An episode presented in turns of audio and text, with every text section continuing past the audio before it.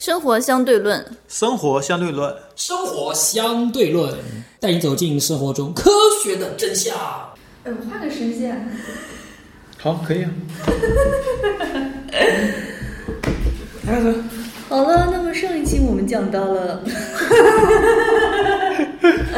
OK，上一期等一下这我个我切一个声线。 那么上一期呢，我们讲到了有氧和无氧的一个运动。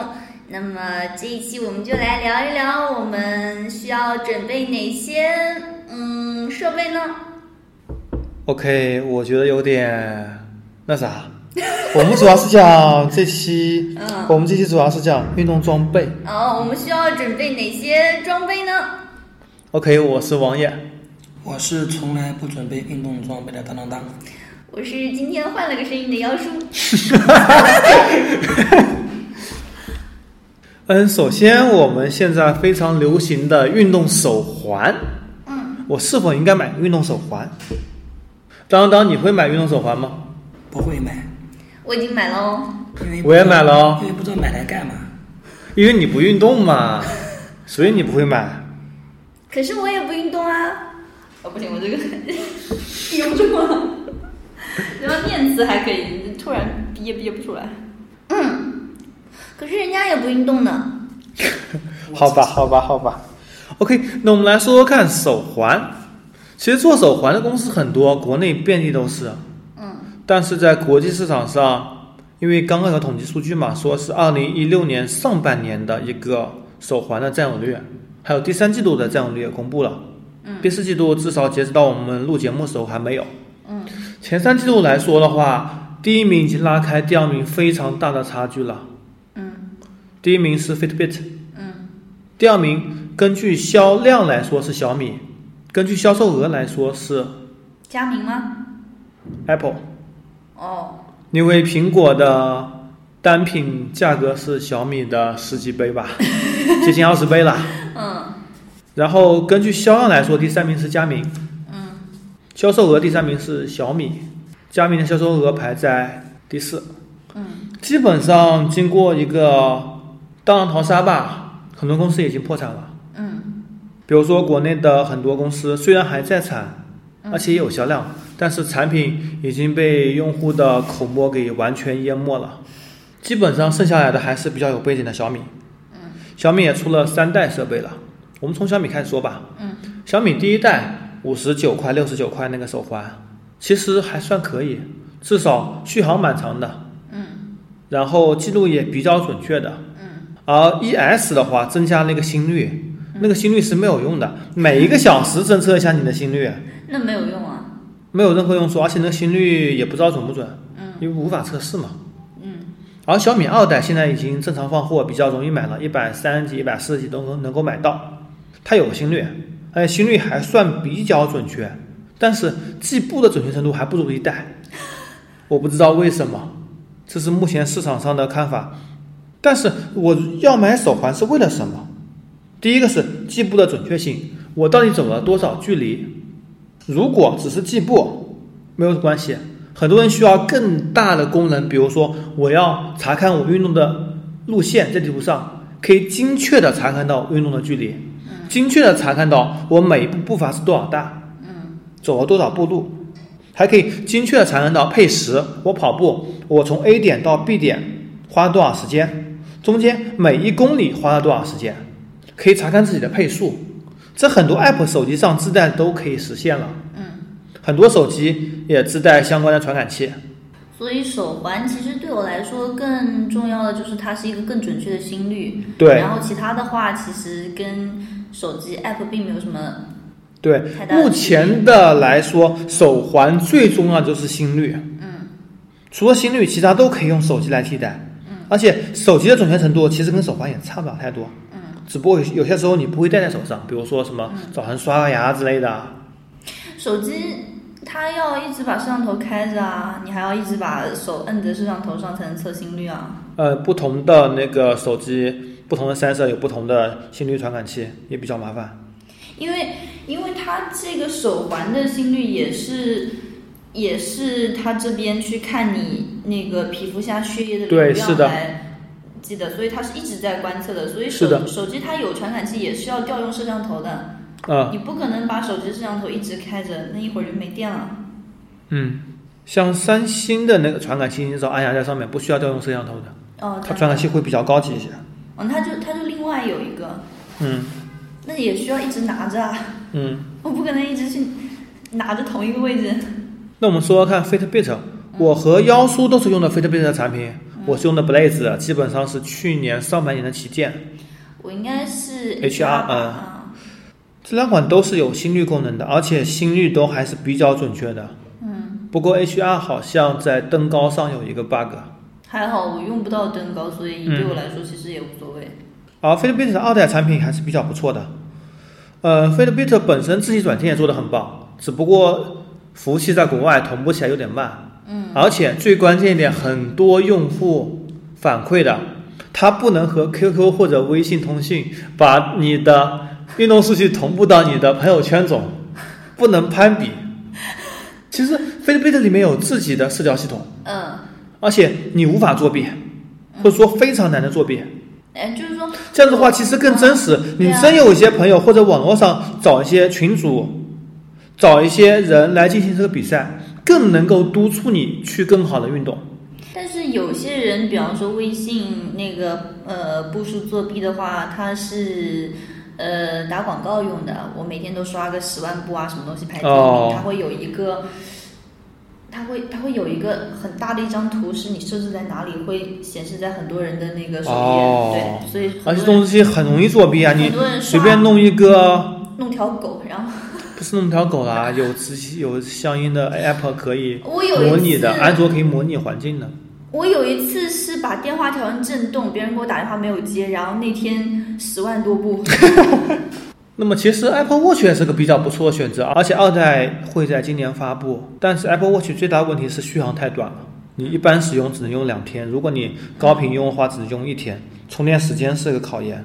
对相反，小米的话可以用三周到四周，倒是个不错的选择。 Fitbit 好像续航时间也不长吧。 Fitbit 它的心率会更准确一点，而且实时监控。小米的话说是实时监控，其实也是断断续续的。嗯，所以来说，基本上就是监控心率比较耗电啦。嗯，对对，这个的话，这续灯一航直在应亮该着的对对对，续航应该在不到一周，一周左右。嗯，我的 Blaze 现在已经只剩下六天左右了，刚开始有八到九天。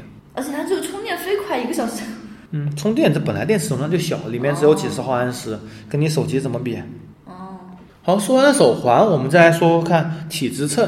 体脂秤我没有买啊，我就是在健身房里面用过。体脂秤我有买一个，当时是哪一年？应该是前年双十一吧，做活动吧，嗯，四十几块钱，四十四块钱买的。哦，那非常便宜啊，普通秤可哦能也就对卖这个价钱。因为本身嘛，就算你没有这个体脂功能，嗯，你有这个 APP，嗯，可以自动记录一下你每天的体重，嗯，这也是个非常好的功能，嗯，而且比较准确，嗯，你可以每天查看你的体重减了多少，虽然每天可能不怎么精确吧，毕竟你每天不同时间对或者是你吃了什么喝了什么都不一样，但但是时间你长下在来一个自一己还周是或者一个月更长时间来看，你会看到很有成就 感。平均每周轻这么零点几、一点几千克的，很有成就感。嗯，上次我在路上有人向我搭讪，兄弟，要不要办健身卡？我说我给你看看手机 app，我最近已经减到三十多斤了，你还让我办健身卡干嘛？ 体脂秤其实它里面有个片，就是测你的体脂，测你的电阻，基本上是两腿之间的电阻。嗯，因为水、蛋白质、骨头、脂肪电阻率是不一样的，但是其实准确率并不怎么高，至少四十几块钱的产品准确率并不怎么高。而且它大多数可能。还是通过你的身高和体重来计算出来一个值，然后再通过测出来的这个电阻率来进行一小幅的修正，其实还是以计算出来的值为主的。其实看体脂高不高，我们有个很简单的方法，就是拎一下自己身上的皮肤。如果是很容易拎起来的，然后你就看一下这个之间的有多厚嘛，那这些都是脂对肪。然后体脂低的话，你的皮肤其实是比较难抓的。但是我的手上很好拎，啊，那个皮松掉了不算啊，好吧，但是我肚子上却还有很多脂肪。那本身肚子就比较容易堆积对脂肪一点。你手上拎起来这一块应该不会很厚吧？很薄啊。所以我个人还是建议买一个智能的体重秤，能够把每天的体重给记录下来的。如果有体脂功能，那是更好了。而且现在价格本来很便宜，很多都只有四五十块钱。现在很多大牌开始做了。上次我还帮别人抢了一个海尔的智能体脂秤，嗯，也就是五十五块钱，还算不错，哦，那还是挺便宜的。都还比较便宜的。嗯，再我们说说看最经常用到的运动器械之一，自行车。自行车肯定要邀出主讲了，因为他曾经在某自行车店工作过一段时间。哦，自行车呢，怎么说？我们又可以呃运动用，又可以上下班通勤用，也是一个非常好的选择。对，那么如果是运动的话，其实我们很多人好像喜欢买山地车哦，但是其实我们现在山里面的路也都是比较平坦的。所以其实买一个轮胎更细的平把公路，或者甚至是公路车，会对是一是个的更好的选择。但是公路车怎么说呢？门槛会稍微略高一点，基本上要，呃，稍微好一点点的公路车的话，会在五千以上，所以平把公路会是一个很好的选择。嗯，那么自行车国内有一些牌子啊，你像永久啊、凤凰啊这些老二八啊，现在技术跟不上，而且同等价位的话，它的配置比较低。嗯，但是经常四五百块钱能够买到一辆所谓的山地车，虽哦然对质量对很对糟糕。对，我之前买了一把，非常烂。有有青七年八就这么百的，然后都都有，但是那个车非常的重，而且骑对起车来太重非了常的费力，是的，嗯，所以呃，并不是，而且质量也不，好，放那么一下就生锈了。对对对，因为它是钢架的嘛，，对，嗯嗯，还有一个就是深圳的喜德盛，在大陆品牌里面算是性价比比较高的啊，啊现在自主的技术也比较多。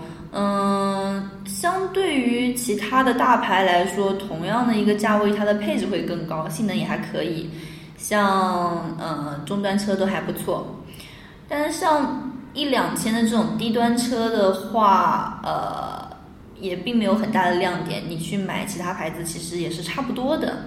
嗯，嗯，然后高端车型的话，嗯，用户并不认可，对，高端车型肯定还是国际上大牌。嗯，因为你像你像那个闪电崔克啊这种美国的牌子，呃，它的服务会更好，而且在细节和设计上会更到位一点，这样骑起来会更舒服一点。但是很多小城市没有这些牌子啊。嗯我们要照顾到绝大多数国内人的购买，嗯嗯嗯，可能还是什么之类，捷安特、喜德甚至连锁店会相对来说多一点。呃，像捷安特跟美利达是台湾的牌子啊，也是可能我们看到呃呃销的最多的两个牌子啊。对，嗯，具体要买哪一款的话，可能还是要看你当地的一个门店哪个服务好，然后它门店的溢价怎么样，因为每个地区它。呃，地区代理啊和那个具体到每个门店啊，它呃，它公司会给你一个价格范围，具体 OK 差差一百块两百块，可能还是就是你这个地区代理或者说门店去去去看的。那我怎么看一下呢？官网嗯吗？官网是这样，那个官网是没有价格的对，但是好那像是个官方旗舰店会卖一些呃旧款的打折车，但但是不会卖低端车，一般都是在呃中端的比较多。就是说，如果你想买一个呃性能还不错的车，但是你不嫌弃它是旧款的话，可以去官方旗舰店找一找，但是本地有售后吗门店是有售后的。就？OK 你在你在官方旗舰店下单是到门店去提货的， OK，嗯。同样的那个车型，可能美利达的配置要稍微略高一点啊，但是在细节设计上和那个呃乘骑舒适感上，那个捷安特会更好一点。那我有个问题，比如说我预算是两千块、嗯四千块和六千块，嗯，我应该怎么样选择这两个牌子呢？如果是两千块的话，其实选喜德盛、捷安特和美利达其实差也差不多。啊、嗯，就比方说配置高不高，我用一个什么呃什么刹车啊，或者说我用稍微好一点的一个刹车，其实区别不会很大。就你同样是两千块，不可能不可能说是哦，我这个是呃。我我给你一个很好的那个那个液压刹车和一个和一个那个线刹，嗯，不会是不会有这种区别。 OK，对，它它无非是比方说，嗯，我同样价位的刹车里面，可能这个呃会比你这个稍微更更好一点点， OK，嗯，但是在很多看不到的地方，像什么焊接啊，会做的更好一点。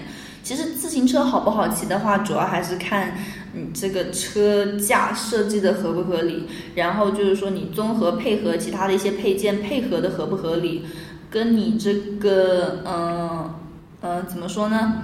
我用什么套件啊，用什么配置高不高端，呃，可能没有你去配合合理的效果更好。那四千块呢？四千的话，如果是山地车的话，闪电崔克如果是五千以下的话，就非常不划算，因为嗯，同样的配置它可能要卖到三千四千，然后在捷安特美利达的话，呃，只要一千八到两千这样子。哦 OK，如果是四千，那捷安特美利达那个四千块钱左右呢？就这这这这两个车来说，其实太大的区别没有，还是要看你当地门店的售后怎么样。 OK，就你骑哪个牌子人多，可能骑那个会，嗯、就看看你当地的一个情况了。那现在很多智能自行车，嗯，比如说乐视、小米都有。乐视的呃那个体验店我去看过，它那边有三千的、五千的，还有一万的，一万那个我没有看到，我看到的是三千和五千的。嗯，它的车架尺寸没有的选，对对，就那么一款，，就里是边配置不同而已。它呃三千的那款是铝合金的，然后五千的那款的车架是碳的，但是它虽然是碳的车架，但是它的那个车架的设计很奇怪，你骑上去还是非常费力的，而且那个车，嗯，那个车型很奇怪。因为那个乐视是收购了飞鸽对的，，当时发布会之前，我看那个弹幕也都说乐视收购飞鸽，然后发布这款产品。当时发布会我是看完全场直播的。我感觉整个自行车非常没有亮点，没有让我觉得眼前一亮，哎，这个比普通自行车好。然后它就是把很多智能设备，像什么码表啊、手环啊，还有手机 APP 啊，整合到一辆车里面去。对，就是个简单整合，嗯对而没有更深入的研发之类的东西。而且它让我觉得非常不可思议的是，它在呃前轮里面放了一个发电的花鼓，就是说你在骑车的时候是可以发电给车上的设手备机充充电，对，充电，我觉得非常不可思议啊！你去发电的话，你这个你踩下去的动力都转化成电力了，你骑起来不是会更费劲吗？这可以关吗？我不知道能不能关，但是我觉得装这么一个东西本身就增加它的重量，然后我、我我踩下去的动力又牺牲掉，变成发电了，好吧，我觉得是很不可思议的一个配置啊！嗯，而且你说我要是能通过它这个发电完全给这个设备充电也就算了，嗯它这个发电还去供它这个设备还不够，我还是需要另外充电的。这个设备就好吧，真的是非常多余的一个东西。嗯，这纯粹是个鸡肋了。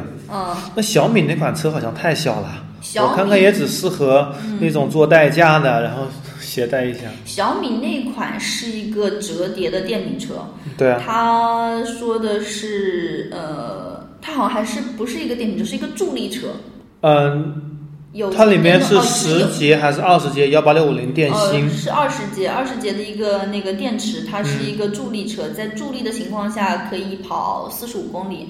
呃，当然这四十五公里是在一个路面平整无风，而且是七十五公斤体重以下，以十六公里每小时的速度跑的。呃，城市路面情况复杂，或者说天冷，或者体重比较大的话，呃，就可能三十公里差不多。差不多。嗯，而且其实做代驾的话，用这种折叠车也非常不方便啊，因为你折叠车你要把每一个快拆都打开拆一下，呃，我有看它宣传视频上打开安装很方便啊，几秒钟就能完成。这样。嗯，哦，这个我倒没有注意哦，反正，嗯、传统的折叠车现在买的人非常少，嗯，因为太麻烦了。嗯、哎，不是有那种现在已经不能用的那个不能上路的那个叫什么平衡车？嗯，和那个那个有一点像滑板一样那种车，嗯，那个如果做代驾的话，体积会更小，只不过但是续航里程会续航里程少一点。而且如果是你开到很偏僻的，比如说村子里面那个路面不 好，平衡车是肯定不能用。嗯，嗯，反正我很少看到有人骑折叠车去，因为一般不用折叠的那个小轮车啊，嗯，塞到那个后备箱里是完全没有问题的，啊所以折叠车其实有点多余。嗯，而且你的车架不是一个整体，因为它要折叠嘛，你骑起来的话，它也会嗯更不好骑，会泄力。嗯，还有什么？那自行车还有什么注意事项呢？还有的话就是说，可能在国内大家上呃在城里骑车不去不会去戴一些呃头盔、手套，但是在国外不戴这些东西是不能上路的啊。就为了我们自己的安全，最好还是头盔、手套是必备的。因为我看好像新闻是二零一四年还是二零一五年，有一个职业的铁人三项选手，由于没戴头盔，骑自行车那环摔死了。有啊，然后第二年就出了规定，就说参加铁人三项和参加任何的自行车比赛的运动员都必须强制戴头盔。哦呃，比赛是这样的，是是体呃是强制戴的，但是我们日常上街的话，很多人会不戴。呃，我是买了一个，如果出去骑车的话，我都会戴。对，其实然后其当时我头盔也研究了一段时间吧，嗯，具体的我看网上评价，各种看，基本上一百到五百的都差不多，差不多。五百以上的话会好一些，但是很多都往往不止这个价格，也比较难选。呃，嗯后来我选了一款比较入门的，一款一百出头点的，因为好像是说三百以内这款基本上性价比算是最高的，也各种地方也都还比较推荐的。因为我也不知道是不是中了软文之类的，嗯因为头盔怎么说呢？不管你买多少钱的，就是说你在放几年以后，嗯，也是它它毕竟是一个泡沫产品对，它是会自然老化的，是的，也是不建议使用的。嗯。所以要是有钱的话，当然是越贵越好啦。 然后然后一般的话，选一个一百到两百的，呃，还是性价比比较高的。嗯，然后希望反正这种东西是嗯尽量不要出问题尽。量还是一定要如果有问题的，话，还是尽量防护措施全部要做好做到位，嗯，这是非常关键的。对对对，毕竟安全是第一位的。对嗯，很多人在经历大病之后，最后的观点都是赚钱多少不重要，对，真的一个良好的身体才是最重要的事情。真的是这样。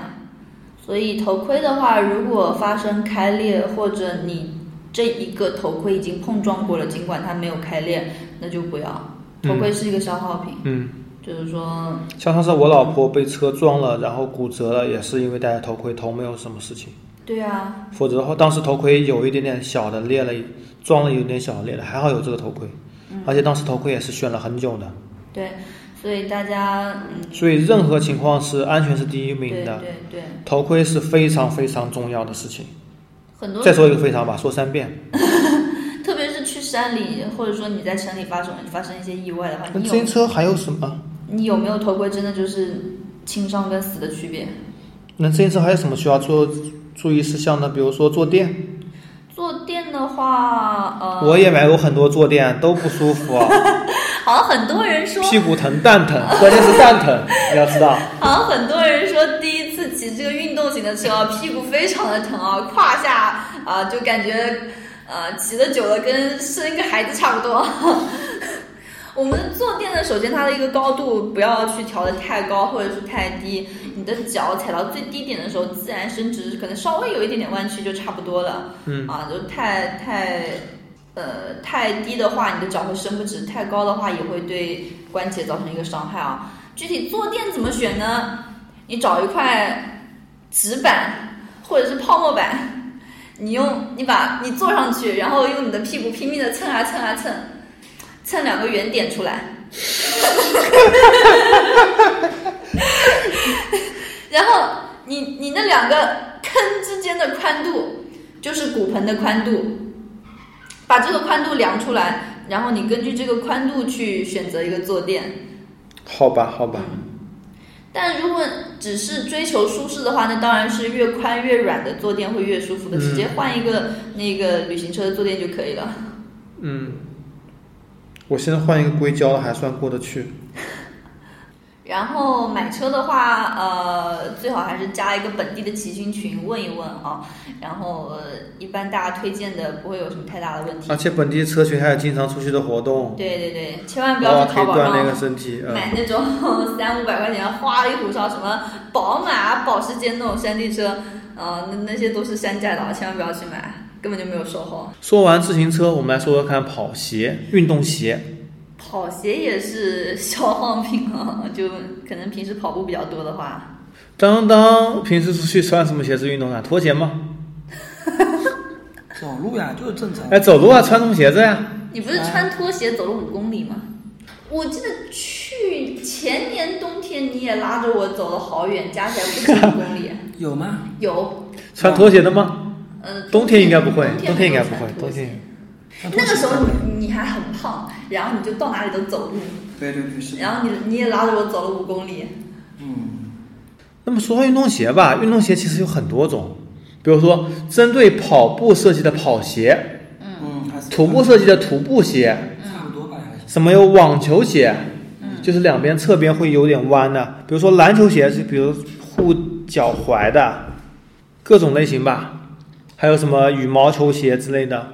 其实怎么选，你运动如果是跑步或者是快走，肯定是选择跑鞋。嗯，一双好的跑鞋对你的脚有很好保护作用，对你的膝关节有很好保护作用，嗯，对你的踝关节有很好保护作用。同时，它的弹性能够对你的跑步起到帮助。还有更重要的是，有一双跑鞋之后，你会更愿意去运动。对，像我之前，我一一年、一二年、一三年、一四年、一五年、五年，每年各买了一双鞋，然后到一六年的时候，五双鞋还有四双在，但是一六年这四双基本上穿坏两双，有两双已经差不多到寿命极限了，然后还买了三双鞋。可能你那个时候体重比较大，会刚开始费鞋一体点积体重是比较大，会费鞋一些。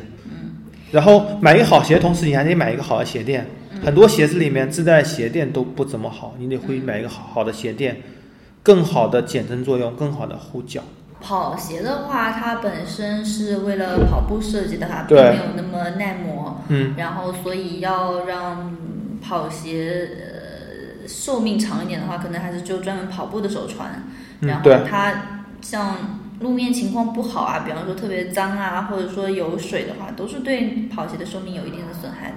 其实运动鞋还有一个，除了鞋垫，还有透气性也很重要。嗯，还有专门设计的，对冬天设计的，对夏天设计的其实我日常穿的话，我会比较喜欢徒步鞋。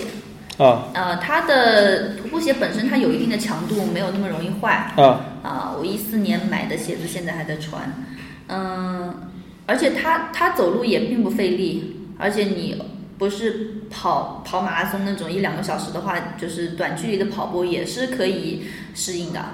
嗯，基本上跑鞋寿命都比较短，相对来说，对对对基本上官方标称都在六百到一千公里跑步距离左右。嗯嗯嗯，也要看它什么系列，也要看你的体重。嗯就比如说耐克，它不是有 APP 嘛？嗯相关的鞋子到六百公里就会提醒你，你可以计划开始换鞋了。嗯，然后给你一个耐克的 官网。我们主要是跑鞋，一般指的是慢跑鞋。嗯它里面有三大类，第一种是减震，嗯第二种是稳定，嗯第三种是步态控制。嗯。这个分类是根据人的 pronation 程度来分类的。哦，它它这个应该是根据人的一个脚踝的形状来分对类的，就有的人他的他的脚踝是外翻的，有的人是内翻的，有的人他可能就是正的，没有没有在翻。这个呃，你可以站立的时候让别人帮你关注一下你的脚踝，也可以去店里让他们试穿，然后店员比较有专业程度的店员进行推荐，然后认准来进行选择。然后慢跑鞋有不同等级划分，有入门级、实用级、顶级、嗯还有什么刺次顶级，嗯之类的。对对对，同样还有什么轻量级、中量级、重量级，这主要是根据使用者的体重来说的。嗯，比如说你体重比较轻，可以选轻量级的；体重比较重，可以选重量级的。嗯，而现在被大家公认的慢跑品牌主要是四大慢跑鞋。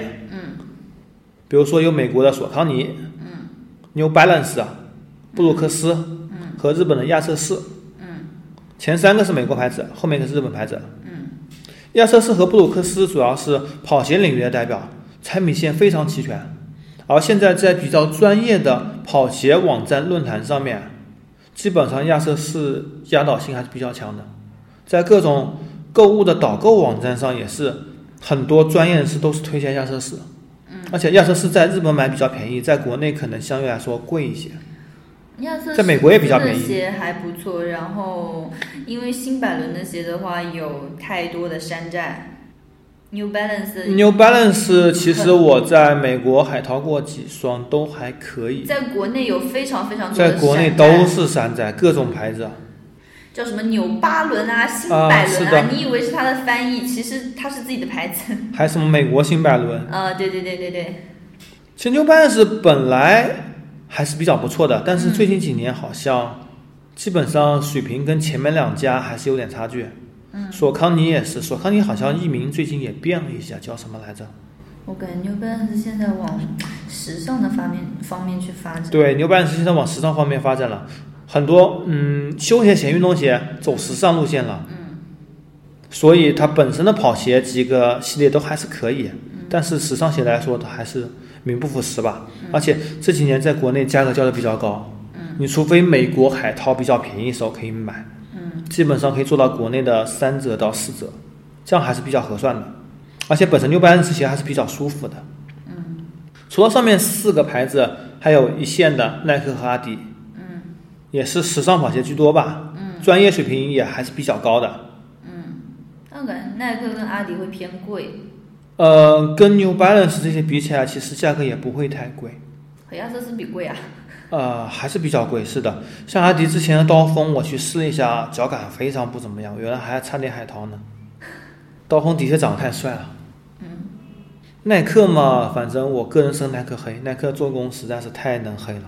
然后除此之外，还有美津浓，美津浓我去年买了两双，嗯，感觉都还不错，而且美津浓做活动非常便宜。哦，对，我应该是前年买的，然后做活动。你不是去年跟我一起买了一双吗？哦，去年去年我也买了，前年也买嗯了。嗯，做到一百零几块。嗯，还算不错。这几个牌子吧，亚瑟士是非常适合亚洲人，基本上管亚瑟士有偏大半码。嗯，布鲁克斯国内非常难买，你必须要到海淘，国内上基本上没有。嗯，而且相比其他牌子，它更偏向于纯跑步的人。嗯，它的鞋款普遍是包裹力比较强。嗯，回弹和支撑都做着很不错，但是价格也比较偏贵。嗯，虽然海淘有些时候有折扣，但是我至少我没有尝试过。嗯，索康尼也是，国内一直都不怎么好买，也都需要海淘。那我们来说说看该怎么样买鞋。我建议海淘，嗯，海淘便宜。海淘第一个是价格优势，像我们之前说的牛奶、奶粉一样，主要原因是价格，海淘便宜。第二是鞋型优势，很多鞋型国内是不销售的，对但是在美国却卖的很好。比如说一些控制级跑鞋，比如说 New Balance 的三零四零，这款控制级跑鞋，美国做活动可能才四百多块钱，国内是买不到的。你如果找代购的话，可能需要七八百。第三个是保真，很多网站，国外著名的电商或者官网都可以买，比如说六 PM，我在六 PM 买过好几双鞋了。嗯，比如说 Jones NB、Outlet，这是 New Balance 的一个网站，专卖 New Balance 的，我也上面买过两双鞋。比如说 Vigo，它有中文网站，上面阿迪价格经常会出现很好的价格。除此之外，你的美国亚马逊、日本亚马逊、德国亚马逊、英国亚马逊、法国亚马逊、意大利亚马逊都会有比较好的价格。第四，很多折扣，比如说大码或者小码有折扣，甚至可以买女鞋男穿，哦，女鞋的男码段经常打折，而且非常而且便宜非常便宜。经常一双原价卖到一百五的鞋子，啊在国内可能卖到一千五的价格，啊嗯你在那边可能打折只需要三十美元，到国内可能只需要两百多块、三百块不到的样子，非常便宜。那么每个价位的鞋子该怎么选？两百块以下，啊基本上国产的鞋子，李宁两百块以下做的还算不错。再包括一些国外牌子，一些做活动到两百块以内的都还是比较不错的。当然，很多国外牌子低端鞋子都不怎么样，可能还不如国产牌子。所以两百块以内，除非是遇到三折、四折以内的这种价格，否则的话还是国产的会性价比更高一些。嗯，两百到三百元，很多鞋子打折的时候，比如说 New Balance 的中端七系列，或者是六的比较高的系列都可以买到。而亚瑟士跟美津浓经常有两百到三百的折扣鞋，嗯，都非常不错，都可以推荐一下。嗯，三百到四百元，美津浓的 Y 的十九、十八都还是不错的，经常会有好价格出现。而四百块以上基本上都是可以考虑顶级鞋子了，经常顶级鞋子能够出到四百到六百的价格，你不需要花太多钱去买好的鞋子，因为这些已经是顶级了。在国外四五百块钱买到很顶级鞋子的，这些鞋子在国内通常会卖到一千五到两千。讲完了鞋子，再来讲讲护具。护具很多人都不注意。其实任何运动，我之前也说了，都得给自己留余量。嗯比如说，你只能跑五公里，你就不要去跑半程马拉松。所以我们运动的时候啊，千万就是我们你每能跑天五公里运动嗯要坚持，但是每次运动千万不要坚持，不是的行就拉倒。你能跑五公里，但是你一次跑个四公里，我觉得差不多了，不要过量。过量第一容易受伤，嗯第二可能会有一些特殊情况发生吧，嗯或者是遇到一些什么事情。总之就是不要过量，然后使用好护具。呃，比如说像跑步啊，或者说嗯，你其实我们各刚种各样刚都要用到呃膝盖的一些运动，最好去带一个护膝，不管你现在膝盖有没有疼。对，其实我们刚刚所说的，其实自行车里面的头盔也是一种护具。对对对，其实护具主要是分为两大类，第一类是针织类，嗯，什么护腕、护膝，嗯，第二类是发泡橡胶类，比如说刚刚所说的头盔、护腕可能还是在呃用网球、羽毛球之类的用对手臂的比较多的运动中使用。对而护膝在跑步和走路中还是比较必须的，尤其是对当你对距离对会比较长，或者是你把你自己的极限往上提的时候，比对如说你刚开始运动的时候，运动量肯定是不够大的，嗯然后要逐渐的一天或者两天往上提一点。嗯提的时候你就需要注意护具，选择好的护具可以有效的避免你受伤。对啊，有护的嗯膝、髌骨带，髌骨带是预防或减轻髌腱炎，髌骨带可能很多护膝也有这对。个效果。嗯，其实你运动之前嘛，首先要清楚自己的身体是否会有些问题。嗯，比如说哪里受过伤，就要对哪里进行更好的保护。你像核心肌肉群力量比较弱的话，如果需要长跑带一个呃护腰也是有必要的。嗯，你讲到护腰了。嗯，我之前在群里征集一些内容的时候，嗯，有人冒出来一句：记得做深蹲一定要护腰，这样，嗯，我我否则的话问题很严重。他说的是，啊但是我之前我做深，蹲，我膝盖很痛啊。那你姿势不对。有可能吧，我所以我后来就没做深蹲。我之前做深蹲做的膝盖不舒我服，可能也是我因为当时运动量比较大，可能膝盖本身就有有点轻微受损吧。我也是姿势不对，我的深蹲一直做不标准，所以后来我就不做嗯，了。我也不做，你做深蹲负重吗？不负重啊。那没有用啊。呃，我当时可能体重会比较大吧，比现在至少大二十斤以上，一般做深蹲是要负杠铃或者是哑铃的。好吧。然后就没有做，嗯，而且很多人做不标准，所以我就也我也没有做。所以刚刚也说到选择自己合适的运动，嗯比如说你跑步跑不了，你选择快走，嗯还有就是压缩衣，嗯压缩衣是怎么用的呢？首先它是保暖、透气、易干，嗯，其实很关键。压缩衣啊，回头率很高啊。 有吗？压缩衣只是一个紧身衣吧？对啊，但是你要知道，如果你只是穿一条短裤出去跑步，回头率更高。你不穿短裤出去跑步，回头率 更高。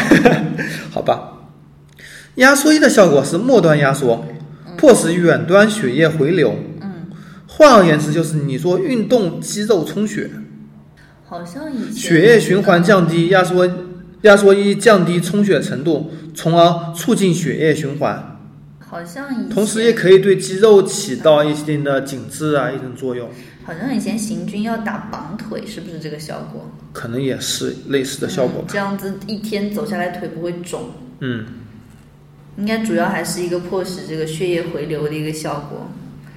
你做个总结吧。所以呢，我们在运动的时候要合理的选择自己的护具和嗯、呃和装跑鞋专业是嗯和一些装备吧。跑步呢，呃，要选一双好的跑鞋。那么骑车呢，要选一个好的自行车。然后不管是什么运动，一定是安全第一。对。OK，那我们今天节目到此为止，拜拜拜。拜。 马上就要死一样。想要了解更多好玩儿有趣的内容，欢迎关注我们的微信公众号，生活相对论 RTL 还有我们的网站。E eduxdl 点 com。我们不只有生活相对论节目，还有其他节目，欢迎收听。您可以在荔枝 FM、喜马拉雅或者 Podcast 上关注和收听我们的节目。